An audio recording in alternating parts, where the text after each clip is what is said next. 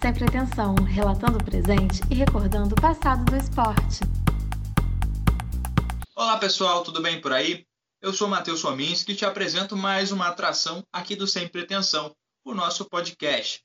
Desde o final de abril, esse espaço que começou apenas com um blog foi inaugurado para falarmos de esporte de uma forma geral. Futebol, vôlei, basquete, tênis, o que for destaque ganha espaço aqui. Antes da gente começar essa edição do Sem Pretensão Podcast, deixa eu mandar um salve para o meu parceiro de faculdade e de profissão que me acompanha nessa produção. Alô, Vitor Ugojeda, forte abraço, meu amigo. Tudo bem? Fala aí, Matheus. Tudo bem, cara? Um prazer enorme estar aqui te ajudando nesse pontapé inicial do, do blog, do podcast Sem Pretensão. E tenho que agradecer a você e ao também pelo convite que você fez, por estar ajudando aqui nesse, nesse espaço maravilhoso que você abriu para a gente. É isso aí, cara. E tem bastante coisa para a gente falar. Bem, acho que é importante dizer, estamos no sul do estado, somos moradores de Volta Redonda, então vamos falar muito sobre a vitória do Voltaço ontem, sobre o Fluminense, vamos falar muito também sobre a vitória do Resende e todo o desdobramento dessa quarta rodada da Taça Rio. Mas primeiro a gente pode falar de coisas que aconteceram antes dessa rodada do Carioca começar, não é mesmo, Vitor? O que, que você lembra, é assim, é cara? A gente fala do Campeonato Carioca, mas no Brasil nenhum campeonato tinha voltado. Apenas o nosso, o estadual, estadual aqui do Rio, que voltou. É, muita coisa aconteceu antes desse início, antes desse retorno do futebol. O que você lembra mais ou menos de, é, desse retorno, cara? Dessa expectativa de voltar ao Estadual do Rio. Quando você pensa nesse questão do retorno do futebol ou não retorno do futebol no Rio de Janeiro, é difícil você não falar do retorno da briga entre Flamengo e Vasco e Botafogo e Fluminense. É, você pode lembrar também que o, os presidentes de Vasco e Flamengo foram lá conversar em Brasília com o presidente Jair Bolsonaro pedindo a volta do futebol. Uma coisa sem cabimento, não tinha por que acontecer. É, os presidentes estão almoçando sem máscara é, todos próximos, uma cadeira do lado da outra, passando uma imagem negativa, né, dos clubes, tanto do Flamengo quanto do Vasco para a torcida. Pois é, cara, é uma situação que a gente não esperava, né, comentar o Carioca, mas ao mesmo tempo comentar o futebol relacionado a questões de saúde. É, o Flamengo jogou no Maracanã no, no, no dia 18 de junho, para ser mais preciso, que foi quando o clube retornou ao Campeonato Carioca. E do lado tem o hospital de campanha. E muita gente fala que ah, é, futebol não tem nada a ver com saúde. Mas como é que não tem como fazer essa relação entre saúde e futebol, sendo que tem um hospital de campanha do lado onde o Flamengo está jogando? Eu sei que muita gente fica um pouco chateado de escutar isso, mas ao mesmo tempo que uma equipe está marcando um gol, uma pessoa pode estar perdendo a vida. Então são assuntos completamente relacionados, não é? Exatamente. Segundo os dados que foram levantados nesse dia do jogo, Flamengo venceu o Bangu por 3 a 0 e tivemos dois, dois mortos no hospital, no hospital de campanha do Maracanã, no mesmo dia. A gente não imaginava em falar sobre futebol e saúde ao mesmo tempo, e também, é, expondo rapidamente a minha opinião, é, acho que o futebol carioca não estava preparado para um retorno. A gente pode falar disso ao longo do, do, do, podcast também, vamos dar muito destaque ao resultado da quarta rodada da Taça Rio, mas, na minha opinião, acho que não, não estava pronto. Tanto é que Fluminense e Botafogo bateram pé para retornar ao Carioca. As duas equipes só queriam retornar no mês de julho, mas o STJD é, garantiu que as duas equipes entrariam em campo nesse domingo e foi isso que aconteceu. O Carioca está de volta, né, o Vitor Hugo? Exatamente. É, Matheus, não tem cabimento voltar ao futebol agora. Eu sei que o blog Sem Pretensão, o nosso podcast é sobre futebol e nós precisamos do futebol acontecendo para ter assunto. Mas na questão da saúde é prioridade. Não podia ter futebol nesse momento, foi um erro, principalmente no Rio de Janeiro, pelo estado que pelo estado da, da situação de saúde do Rio de Janeiro. É um dos piores do Brasil. Acho que só pede para São Paulo, se eu não estou enganado. Então não tinha cabimento. Pois é, e a gente também pode falar sobre essa questão, além do campeonato ter retornado, né, o, o, prefeito do Rio de Janeiro, a prefeitura do Rio de Janeiro ainda tem é, como objetivo colocar público nos jogos a partir do mês de julho. Uma coisa que é tipo é inacreditável, na minha opinião. Acho que não tem cabimento de colocar público, de colocar pessoas em risco. E eu torço muito, muito mesmo, de verdade, para que os torcedores tenham responsabilidade, que não compareçam ao estádio, pelo menos nessa época que ainda há muita indecisão, há muito é, questão de incertezas em relação ao coronavírus. As competições, é, as maiores ligas de futebol na Europa retornou, mas nenhuma abriu o, os, seus, os seus estádios, nenhuma abriu os portões sabe? É, não há data para um retorno desse, do público lá, ainda não tem isso. E a doença lá está muito mais controlada que no Brasil. Concordo com você. Não tem porque você abrir, abrir as portas para a torcida aqui no Rio de Janeiro, sendo que Inglaterra, Espanha, França, aqui tá, a situação já está sendo mais controlada, digamos assim. Lá tá fechado, não tem cabimento você abrir aqui.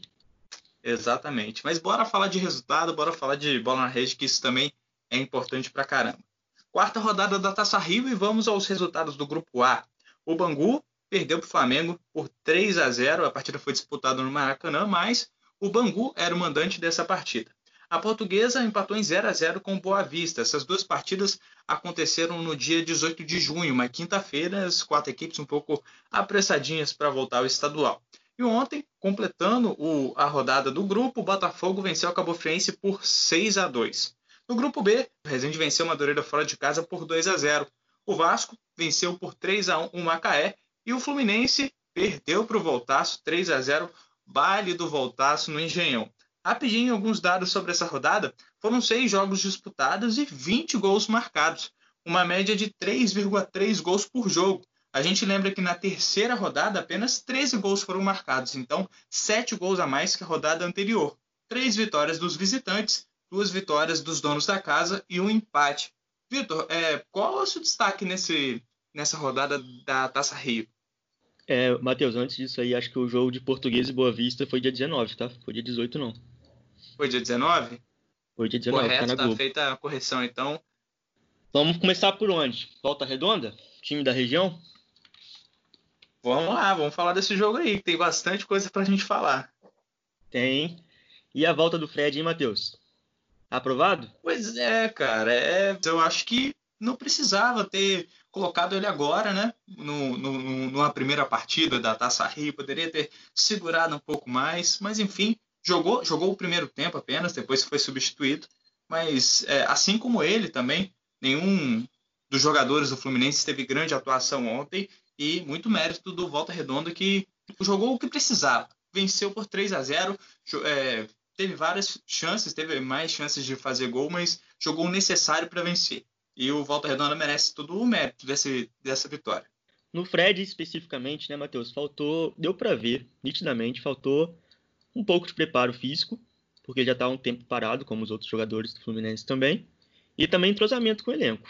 Senti ele meio perdido em campo, às vezes meio isolado no ataque. Então acho que faltou preparação. Não precisava ter colocado ele no jogo agora, por isso esperar para a próxima rodada, que vai ser na quinta-feira, se eu não me engano. Sim. Ou para a próxima também, no outro fim de semana, que acho que seria o, até o ideal, até o melhor para eles pegar esse entrosamento com o elenco. É, o Pois torcedor é, do do Não, pode falar, desculpa. Torcedor do Fluminense, cara, apesar do resultado, ele tem que estar bem feliz com o time, sabe? Ele viu a reestreia do ídolo e também essa o torcedor do Fluminense orgulha muito pelo lado que o clube tá tá combatendo, né? Tá ajudando o Botafogo, tá do lado do Botafogo contra contra o retorno do campeonato, já soltou nota, fazendo campanha, entrou com uma blusa preta em campo em homenagem é, às vítimas do Covid. Então, o torcedor do Fluminense tem que estar bem feliz, apesar do resultado. Pois é, você falou de, uma, de um assunto importante, né? Que Botafogo e Fluminense são duas equipes que lutaram até o final para não entrar em campo nesse mês de junho. O Botafogo e o Fluminense também fizeram sua parte, seu protesto ontem. O Botafogo, por exemplo, no jogo entre a Cabo Friense, daqui a pouco a gente já volta a falar sobre Fluminense e Volta Redonda, os jogadores protestaram com a bola rolando no início da partida. Os jogadores se ajoelharam em respeito ao movimento é, Vidas Negras Importam. Acho que isso foi importante, a bola já estava rolando. A gente também é, tem que enaltecer que houve um bom senso da arbitragem e também da Cabo Friense que permitiram esse, esse protesto é, dos jogadores do Botafogo. E o do Fluminense também, os jogadores entraram com uma faixa é, agradecendo os profissionais da saúde. E falando de faixa, o, eu, eu, me lembrei que o Botafogo também entrou com uma faixa antes da partida começar, é, que falava sobre o, o protocolo, que muito falou do protocolo da Ferres, que era seguro, que os, que os outros times tinham total segurança para entrar em campo. E o Botafogo entrou, é, fez um protesto muito bem, falando que o protocolo que importa é o protocolo que salvam vidas. Então, tanto o Botafogo quanto o Fluminense se mobilizando, se manifestando em relação ao retorno do Carioca. Voltaram, mas, é, vamos dizer assim, contra a sua vontade. Sei, vamos voltar a falar de futebol, que a gente está voltando no assunto, tem que dar é, sequência exatamente. Show de Saulo Mineiro ontem no Voltaço, hein? Entrou, marcou dois gols e colocou o Volta Redonda numa situação muito confortável no grupo. O Volta Redonda vencia por 1 a 0 logo no início da partida com um belo gol de contra-ataque e depois a partida ficou morna. O Fluminense teve chances lá e também, é, antes de, do Voltaço fazer os dois gols, a gente tem que lembrar a bela atuação do Egídio, que deu uma tesoura no seu, no seu adversário, Vitor. Eu, uma voadora. eu tento entender, é uma voadora, eu tento entender qual foi a ação ali que moveu ele fazer aquilo, mas até agora eu não entendi. Pois é, foi o duelo de uma equipe grande e uma equipe pequena, né? O Fluminense controlou a partida, mas não conseguiu ser feliz na finalização. Faltou o Fred. É, na minha visão, é. o time. Na minha visão, o Fluminense perdeu o jogo com a expulsão do Egídio. Tava 1 a 0 a partida, o Fluminense tinha, tinha tempo, acho que foram 20 minutos.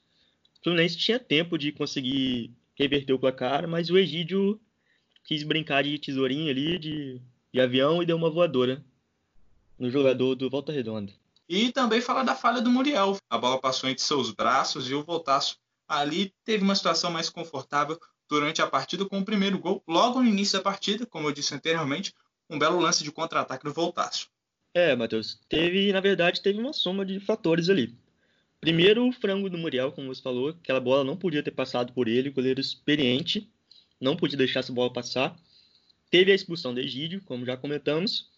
Teve o Odair Helman, que eu acho que mexeu mal no time, tentou fazer umas mudanças táticas ali que não deram muito certo. Sim. E também o fator psicológico do, da equipe, que não queria entrar em campo, foi meio que obrigado a entrar, né?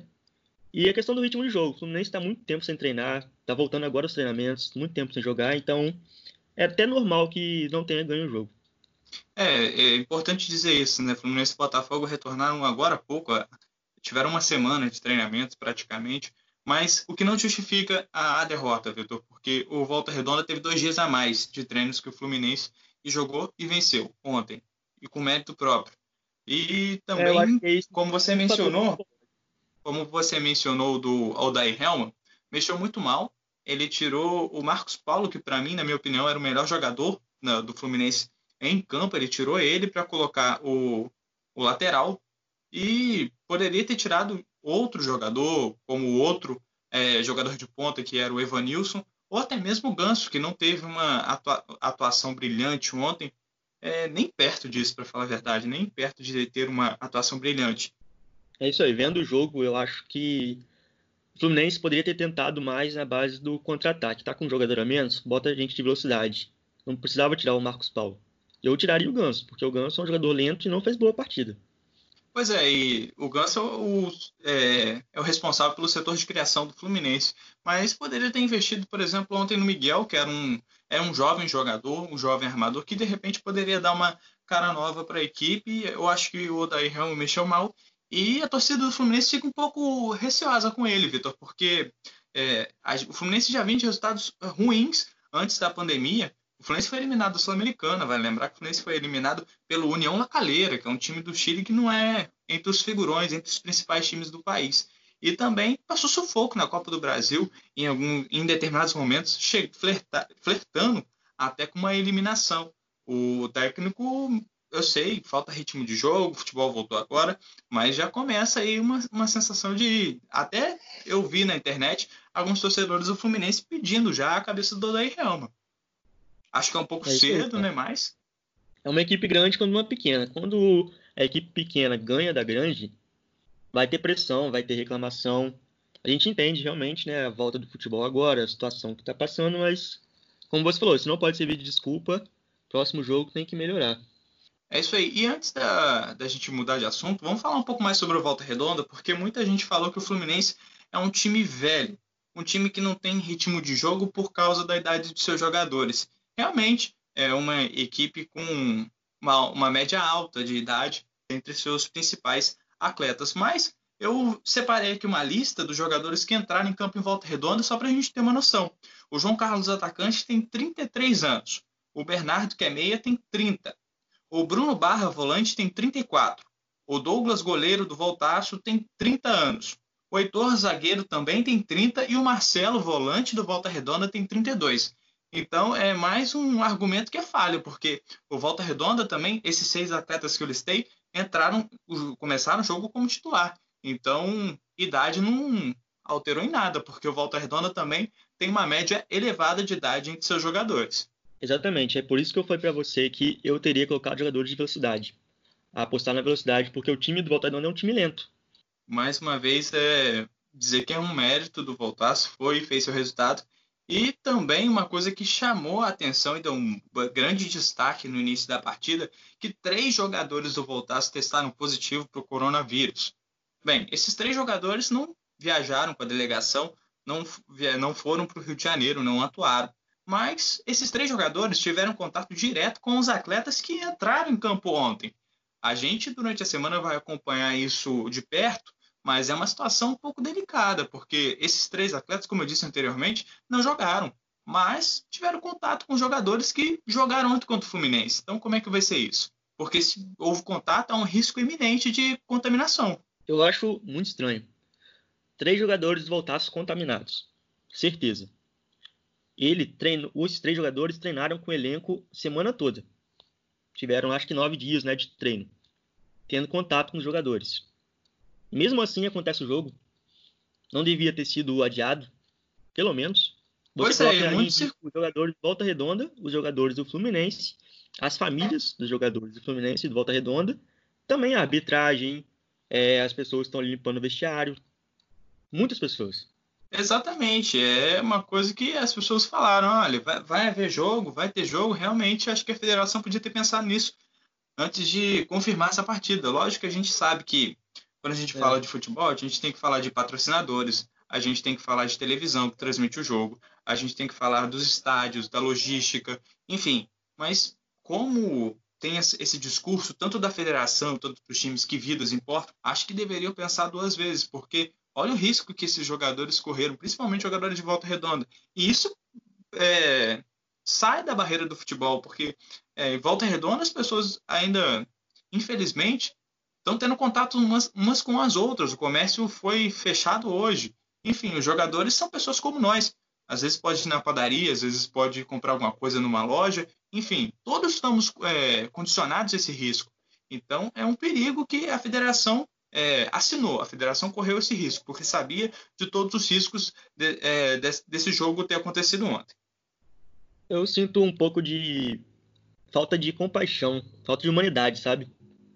É, o discurso é muito bonito, que nós estamos protegendo os jogadores, está tendo todo o teste, só que na prática não é assim. Se um time, como Volta Redonda, tem três jogadores testados positivos e mesmo assim acontece o jogo. Não pode ser adiado uma semana, alguns dias. É difícil. Mas vamos seguir aqui, vamos para Botafogo? Bora, vamos falar do Botafogo. 6 a 2 é, eu assisti um pouco dessa partida, ô Vitor. É, muito me chama a atenção nessa dupla de ataque do Botafogo.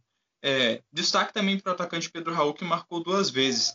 É, quando a gente fala do Botafogo, é, são jogadores um pouco assim, ao meu ver, no início da, do início do ano, um, é, um elenco um pouco desconhecido, com nomes assim que não são de grande renome no Brasil, mas eu acho, na minha opinião, que o Botafogo está montando um bom time e acredito que esse ano ele não vai correr risco de, de rebaixamento, essas coisas.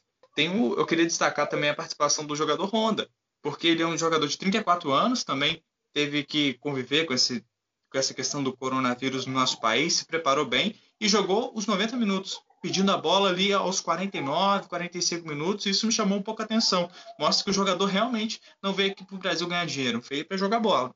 Isso aí às vezes esses jogadores desconhecidos até então, eles chegam tendo uma oportunidade grande, com um clube grande, de demonstrar o seu futebol. E é bom isso, porque os jogadores com, com, com essa oportunidade, eles vão entrar com sede em campo, vão querer mostrar serviço, querer mostrar que estão ali. Eu acho que foi isso que aconteceu no jogo de ontem. Apesar da falta de, falta de ritmo que já falamos, apesar de todos os casos, o Botafogo foi bem. Conseguiu demonstrar um bom futebol. Pois é, e a partida também ficou marcada por gols bonitos, igual o, o Cícero. O Cícero fez um gol de fora da área, desviou no, no zagueiro do, da Cabo Friense, mas foi um belo gol. E o Cícero que é incansável, né, rapaz? Já é um jogador de mais idade e também mostrando vontade de jogar bola, apesar de já estar na casa dos 30 anos, de passar por vários clubes, mesmo assim mostrando um desejo muito grande de jogar bola. É, os outros gols da partida foram marcados pelo Pedro Raul, como eu disse anteriormente, fez dois gols. O Luiz Henrique, o outro atacante, fez um. O Bruno Nazário fez um gol também. E o último gol do Botafogo foi marcado pelo volante, que é da base, Caio Alexandre, de longe, de fora da área, um belo gol encerrando a vitória elástica do Botafogo sobre a Cabo Friense, que apesar de a Cabo Friense ser lanterna do, do campeonato, segue a passos largos do rebaixamento, infelizmente, para a cidade de Cabo Frio, para seus torcedores, o Bota, é, essa vitória elástica não era esperada, apesar da situação dos dois times. Pois é, a Cabo Friense, antes da pandemia, né, antes dos casos de Covid, já não era um time muito confiável, digamos assim. Então, agora, depois disso, cara, as coisas ficaram piores, parece. Já chegou tomando seis gols. O Botafogo foi melhor na partida, é verdade. Mas Botafogo, atenção, Botafogo também deu umas bobeadas ali que tomou dois gols que não, não precisava ter tomado. Foi falta de atenção da zaga. Pois Mas, de é, uma é forma verdade. geral, eu acho que, que foi uma partida boa para esse primeiro jogo, depois da pandemia. Eu acho que o Botafogo tem uma perspectiva boa para o Campeonato Brasileiro. Tem um belo horizonte, pode se estar bem no futuro, mas tem que ser realista também, né? Para a situação do Botafogo, Fluminense e Vasco, um décimo lugar ali no Campeonato Brasileiro, oitavo lugar, é uma coisa boa já. Eu digo por aí, não digo Libertadores. É duro, né, aceitar isso, mas é a realidade, infelizmente, dos nossos clubes do Rio que estão na elite, tirando o Flamengo, que realmente, desculpa a piadinha, está em outro patamar, mas Manda os outros Brasil, né? três. Né? É, as outras três equipes do nosso estado não estão, estão longe né, de chegar próximo do Flamengo. Mas antes da gente mudar de assunto, falar da importante vitória do Resende ontem, Vitor, é, falar sobre a parte lá de baixo da tabela, porque a Cabo Friense tem apenas três pontos no campeonato. E como eu disse anteriormente, é, caminha passos largos da, da, da, da, zona de rebaixamento, da zona de rebaixamento minto, do grupo que disputa uma vaga para a Série A, porque antes da Cabo Friense é, chegar à Série B, ela ainda precisa disputar um campeonato, um grupo de acesso com seis equipes, e aí sim, se ela ficar entre os piores, ela vai disputar um outro campeonato, e desse campeonato, se ela for pior também, aí sim ela vai para a Série B. Enfim, é um grande funil o nosso campeonato carioca.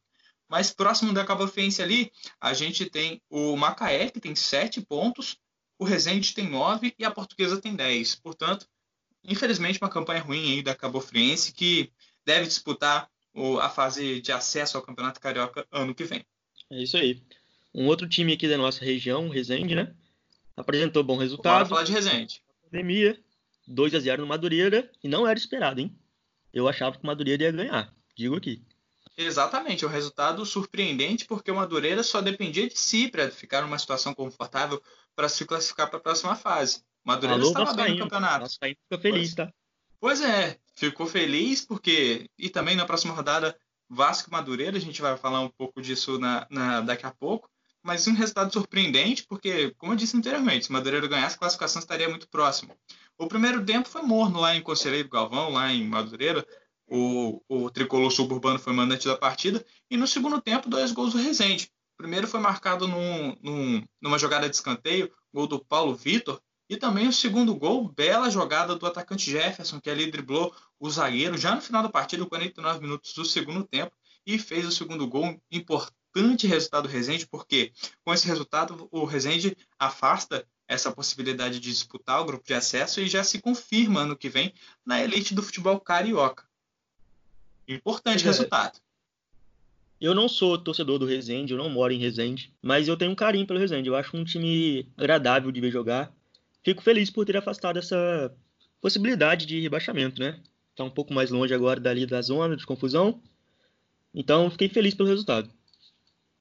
Pois é, é importante para nossa região também. Ao mesmo tempo que a gente dá muito destaque para o Voltaço, a gente também acompanha o Resende, porque os dois bem é, é a nossa região bem, é mais possibilidade para jogadores da nossa região estarem em evidência, estarem na televisão, ganharem uma oportunidade. Isso é muito importante. A dupla da nossa região, tanto o Volta Redonda, tanto o Resende, estarem bem na elite do Carioca. Ao mesmo desejo que a gente tem para os outros clubes que disputam as divisões de acesso do Carioca, que é o Barra Mansa, o, Pérolas Negras, enfim, o Esporte Clube Resende, o Angra, e a gente torce muito para essas equipes é, voltarem à elite do futebol, porque a nossa região bem, a gente produz mais jogadores, os jogadores da nossa região têm mais oportunidades e mais visibilidade.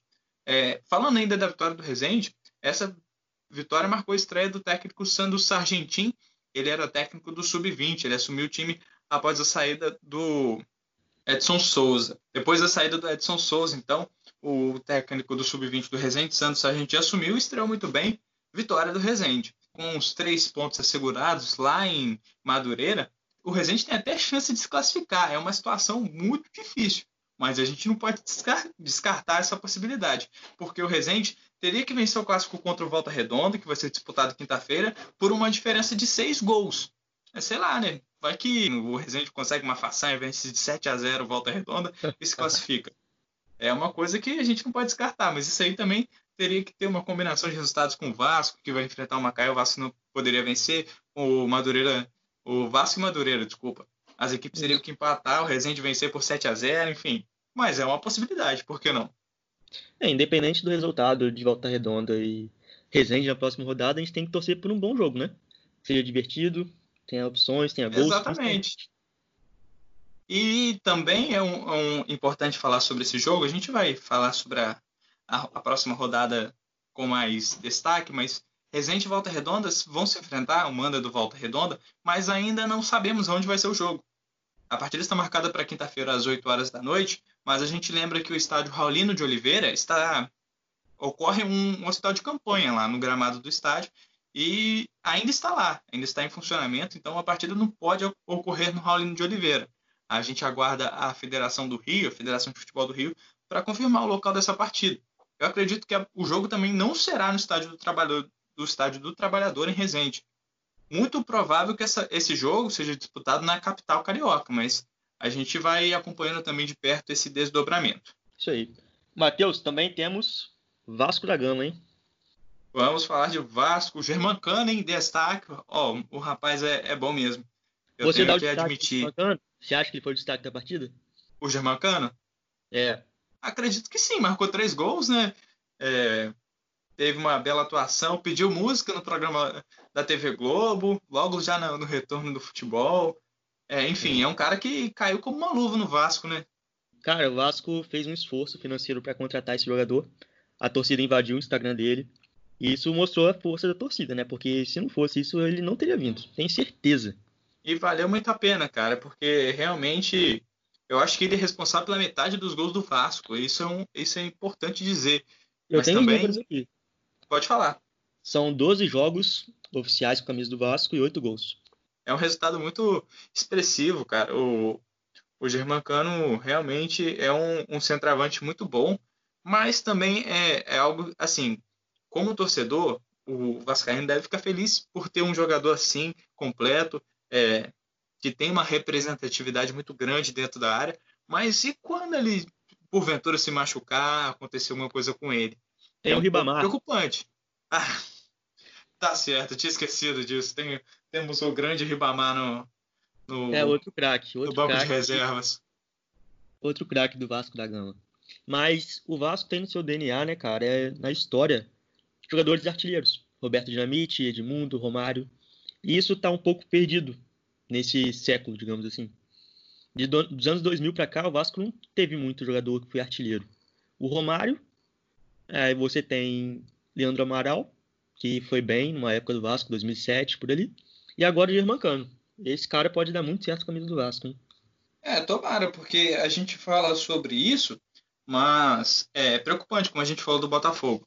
É, o Vasco, eu também torço que não passe dificuldades na temporada como passou na temporada anterior. É, é um clube que apresenta algumas dificuldades ali, principalmente no, ao meu ver, opinião minha, lógico, no setor de criação. É, o clube renovou com Bruno César, mas ao mesmo tempo, o torcedor fica um pouco preocupado porque ano passado ele não teve uma grande atuação no clube. Aliás, circulou que ele seria vendido, que ele não continuaria no clube, mas depois de uma reviravolta na situação do jogador, ele permaneceu no Vasco. E Ô, é, Matheus, é um. Pode falar. tá fininho, hein? Tá em né? Tá fininho. Mas aí tem que mostrar futebol também, né? É, isso aí principalmente. Matheus, outro destaque que eu dou pra essa partida, o treinador Ramon Menezes, cara. Torcedor do Vasco Estreia tava dele, né? preocupado com ele, porque ele não é, não tem um histórico grande como técnico, mas mostrou resultado. Entrou com um time diferente, mudou o meio-campo, colocou o Felipe Bastos e o Andrei na volância. E os dois ali conseguiram desempenhar um bom papel. O time foi bom, encaixadinho o time. Ô, Vitor, perguntar sobre o, o Felipe Bastos. A, a torcida do Vasco fica um pouco marcado com ele, assim. Acredito que ele, ele já foi um grande jogador em, em tempos atrás no Vasco, mas eu conheço muitos que ficam com o pé atrás é, com ele nessa, nessas duas temporadas que ele atuou no Vasco, a, a temporada anterior e essa agora. É, você acredita que ele pode dar a volta por cima, assim como, sei lá, me veio a cabeça agora o William Arão, que a torcida do Flamengo criticava muito o futebol dele, mas depois se reinventou com o Jorge Jesus e hoje é uma peça fundamental no Flamengo. Você acha que isso pode acontecer também com o Felipe Bastos? Então, o Felipe Bastos surgiu lá em 2010, 2011 no Vasco. Naquela época a torcida já pegava um pouco no pé dele por causa das decisões que ele tomava em campo. Ele pegava a bola e queria chutar de longe, porque ele chuta bem realmente, mas ele não pode fazer isso a todo momento, ele tem que trabalhar melhor a bola. E se ele pode dar a volta por cima no Vasco, cara, tudo é possível no futebol. Depende dele mostrar serviço, mostrar tomar as decisões certas nos momentos certos. Eu acho que pode sim, não é impossível. É isso aí. É, já encerrando, né, fazendo essa, esse bate-bola dessa quarta rodada da Taça Rio, esse retorno, porque apenas o Flamengo e também a Portuguesa e o Boa Vista e o Bangu, que jogou contra o Flamengo, retornaram lá no dia 18 de junho. Ontem o futebol carioca voltou para valer, claro, com um grande holofote, só o futebol do Rio voltou. E o campeonato segue na próxima quarta e quinta-feira. Vamos aos jogos, Vitor. Quinta rodada, Grupo A. Todos os jogos acontecem na quarta-feira, 1 de julho. Essa quarta agora. Bangu e Cabelo Friense em Moça Bonita, 3 e 15 da tarde. Flamengo e Boa Vista no Maracanã, 9 e meia. Portuguesa e Botafogo no estádio Luso Brasileiro, também às 9 e meia. Grupo B, dia 2, quinta-feira. Macaé e Fluminense em Bacaxá, 5 e meia da tarde. Vasco e Madureira em São Januário, às 8 da noite. E Volta Redonda e Resende, às 8 horas, ainda a definir o local. Pois é, então clássico da nossa região na próxima quinta-feira a gente vai acompanhar, atualizar você em relação a essa partida e vamos rapidamente fazer um paralelo. O Flamengo no grupo A já está classificado, mas é, ainda existe uma disputa muito grande entre o Botafogo e o Boa Vista porque ambos têm sete pontos. É uma, um importante dado que eu esqueci de dizer. O Flamengo ele precisa ganhar tudo para ganhar direto, né? Porque o Fluminense perdeu a chance de ser o, o time melhor ranqueado, melhor, Isso. com melhor pontuação É no campeonato. Então o Flamengo precisa vencer. Então acho que o Botafogo deve passar aí para as semifinais, né? Eu acho que o Botafogo tem força para vencer a Portuguesa. A Portuguesa também não tem uma equipe muito muito confiável. E o Botafogo voltou bem, né, Matheus? Então, espero que sim. É, e o, a Portuguesa ainda tem chance, cara. É, eu tinha deixado isso despercebido, mas a Portuguesa tem chance. Ela precisa vencer por uma boa diferença de gols o Botafogo e torcer pro Flamengo ganhar do Boa Vista, que é completamente possível. Mas aí ela, deve, ela teria que ganhar do Botafogo. Aí é um confronto, assim, legal de ver, porque não vai ter entrega, né? Vai ser uma, vai É, ser uma tá. rodada boa no grupo Dá A. O Botafogo precisa vencer. Agora falando do grupo B, Vitor, Fluminense tem nove pontos. Eu acho que um empate classifica. Eu acho que o Fluminense não vai ficar de fora. E, de- e na segunda colocação a gente tem o Volta Redonda, o Madureira o Vasco brigando para avançar. Você acha que passa quem? Cara, grandes jogos no grupo bem. O Fluminense vai querer mostrar serviço contra o Macaé, mostrar que Recuperou, né? é, que recuperou, que tá melhor. O Vasco e Madureira lutando aí pela classificação, um querendo matar o outro ali, no bom sentido, claro. E Volta Redonda e Resende, um clássico regional, né? Sendo disputado ainda não sabemos aonde, mas as expectativas são de grandes jogos, cara. Pois é, o Volta Redonda está na segunda colocação, né? Com sete pontos. E o Fluminense com nove. Volta Redonda é, vai com tudo para cima do Resende, mas eu acredito que não vai ter entrega da parte do Resende. O Resende vai querer terminar o ano com vitória, se possível. Então é clássico, acho que vai ser uma grande partida. E Vasco e Madureira, né, cara? É matar ou morrer. Madureira com seis pontos, Vasco com cinco. Não sei. De repente, uma partida que pode não valer nada, porque se o Volta Redonda ganhar do Resende, Vasco e Madureira dão as mãos e adeus carioca, né? Exatamente. Enfim, a gente vai acompanhar isso de perto e vai trazer uma análise para você, né, Vitor? Após a, essa rodada, na sexta-feira a gente pode gravar um novo episódio para trazer todos os detalhes dessa competição, essa última rodada da Taça Rio que pretende fortes emoções. Isso aí, Matheus. Obrigadão pelo convite novamente. É, até a próxima. Espero que o pessoal aí tenha gostado. Valeu, irmão. Boa quarentena para você. Fique em casa se possível. Se cuide, cuide de sua família e a gente se vê no próximo episódio. Valeu, pessoal que acompanhou. Mais novidades, você fica ligado aí no Sempre Atenção, no nosso blog e também no nosso podcast. Forte abraço.